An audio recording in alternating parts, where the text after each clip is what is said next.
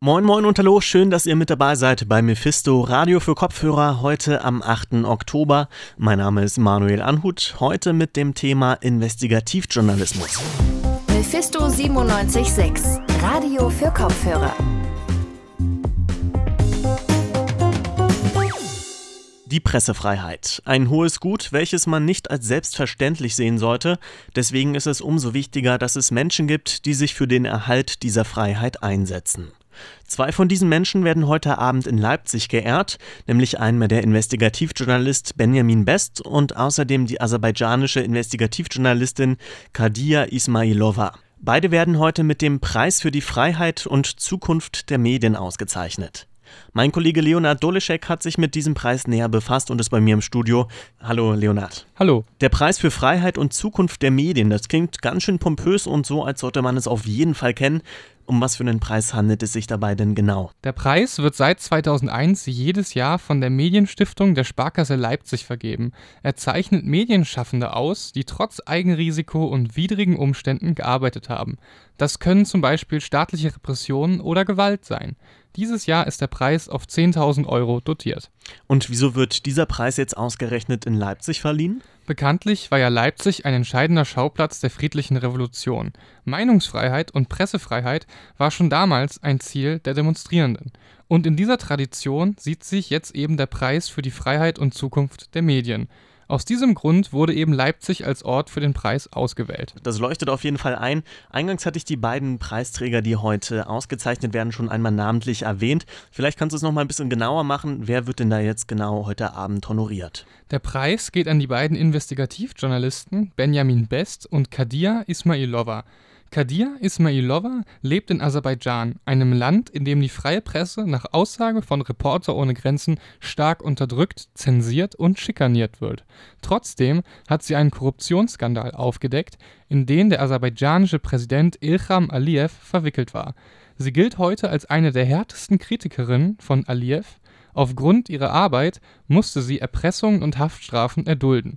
Bis heute darf sie Aserbaidschan nicht verlassen, weswegen sie den Preis heute auch nicht persönlich entgegennehmen kann.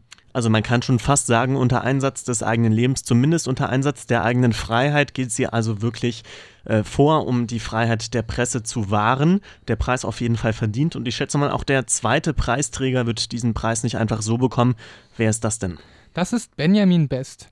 Best hat sich einen Namen gemacht als Sportjournalist, indem er Menschenrechtsverletzungen und Wettskandale bei internationalen Sportevents aufgedeckt hat. 2019 lief von ihm eine Doku im WDR namens Gefangen in Katar, bei der er auf die menschenunwürdigen Arbeitsbedingungen auf den Baustellen der kommenden Fußball-WM aufmerksam gemacht hat. Und mit Benjamin Best habe ich ein Interview geführt, in dem er uns Aufschluss über seine Arbeit gibt. Und genau dieses wirklich sehr interessante Interview hören wir jetzt. Bitteschön. Herr Best, Sie bekommen heute Abend den Preis für Freiheit und Zukunft der Medien. Erstmal herzlichen Glückwunsch. Ja, vielen, vielen Dank. Sie arbeiten ja schon seit vielen Jahren zu Sportskandalen, zum Beispiel Wettmanipulation. Ihre jüngsten Recherchen beschäftigten sich mit der WM 2022 in Katar und den Menschenrechtsverletzungen vor Ort.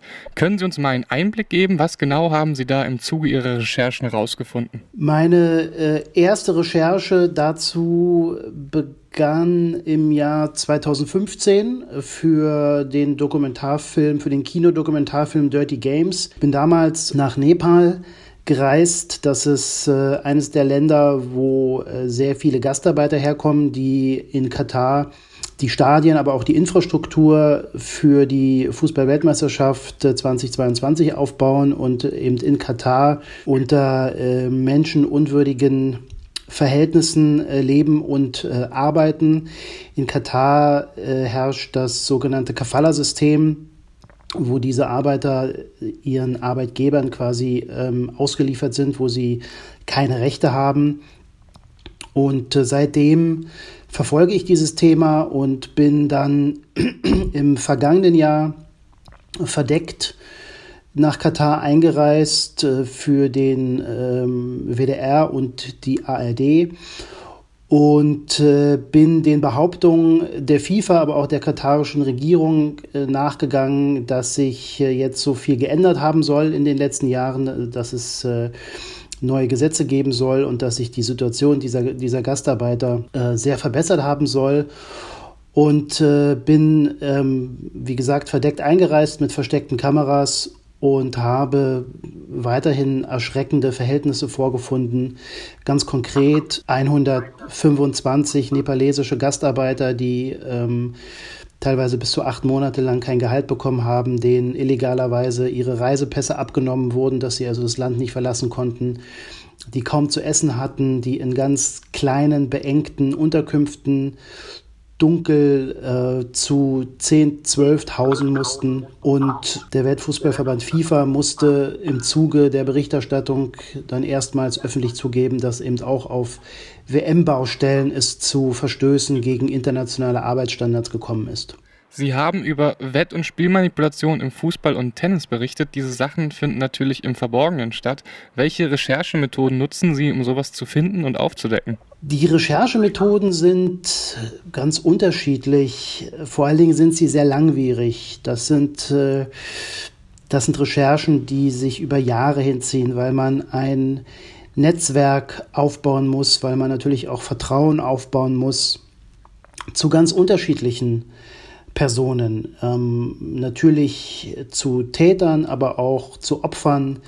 Äh, man muss ähm, eine Verbindung herstellen zu Ermittlungsbehörden, man muss mit Polizisten sprechen, man muss mit Staatsanwälten sprechen. Und äh, wenn man dann vor Ort ist, dann kann man natürlich auch äh, mit, mit versteckten Kameras arbeiten. Ja, das sind so die, die, die Methoden, die, die einem Journalisten ja äh, zu, zur Verfügung stehen. Und die, die wende ich eben auch an, aber äh, es ist eben gerade wichtig bei investigativen Themen, dass man darauf eingestellt ist, dass die sehr langatmig sind und sehr äh, viele Jahre dauern. Sie haben Sportwissenschaften studiert und arbeiten als Sportjournalist. Im Zuge Ihrer Arbeit haben Sie ja, wie gesagt, nun über Menschenrechtsverletzungen im Rahmen großer Fußballevents berichtet. Nehmen solche Erkenntnisse Ihnen den Spaß am Sport? Das ist interessanterweise eine Frage, die mir immer gestellt wird. Natürlich nimmt mir das die Freude am Sport, das ist ja ganz klar. Wenn man äh, hinter diese Kulisse dieser, dieser glitzernden Sportwelt schaut und ähm, mitbekommt, was, was dort abläuft, dann äh, kann man sich natürlich auf den Sport jetzt als, als Fan natürlich nicht mehr freuen. Das ist Gleichzeitig natürlich auch ein Problem, weil diese hintergründige Sport, Sportberichterstattung nicht so riesen Anklang findet. Ähm, Sport ist natürlich in erster Linie Unterhaltung. Ähm, ich, gucke natürlich äh, große Sportevents anders als, als jetzt der normale Fußballfan, wobei ich sagen muss, dass äh, in den letzten Jahren schon immer häufiger und immer mehr Fans auch gegen die Entwicklung äh, im modernen Sport vorgehen und den Mund aufmachen und, und sagen, hey, äh, so kann es nicht weitergehen, nicht, nicht mit uns, wir sind nicht einfach nur noch ähm, dazu da, um, um Geld in die, in die Kassen der Verbände oder der Vereine zu, zu äh, spülen. Also da habe ich schon in den letzten Jahren auch ganz klar ein, ein Umdenken bei Teilen der Zuschauer und äh, bei Teilen der Fans miterlebt. Hier in Leipzig ist ja vor allem der RB Leipzig dafür bekannt, die Diskussion über die Kommerzialisierung des Fußballs neu angefacht zu haben. Sehen Sie diesen Trend zur Kommerzialisierung auch? Und falls ja, glauben Sie, dass dies Nährboden für neue Skandale oder Verbrechen ist? Der Trend zur Kommerzialisierung läuft ja schon seit Jahrzehnten. Ähm, wenn wir zum Beispiel zurückdenken, ähm, die Olympischen Spiele 1984 in Los Angeles, die Olympischen Spiele 1996 in Atlanta, die Coca-Cola-Spiele, also das, das ist jetzt nichts, was, was erst äh, seit, seit das RB Leipzig gibt, äh, auf, der, auf der Agenda steht. Und ähm, es ist aber natürlich so, dass durch die Kommerzialisierung sehr viel Geld, wahnsinnig viel Geld ähm, in den Sport gespült wird. Und da wollen natürlich viele äh, Player, sage ich mal, ein, ein Stück vom Kuchen abhaben. Und das äh, macht dann natürlich auch Tor und Tür auf für die organisierte Kriminalität oder für Personen, die ähm, Geldwäsche betreiben wollen ähm, und so weiter und so fort. Also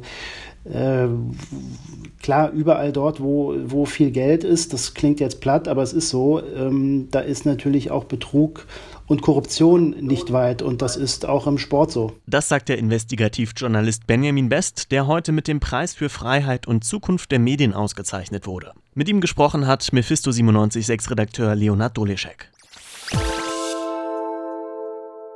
Und damit war es das auch schon wieder heute am 8. Oktober mit unserem Podcast Radio für Kopfhörer.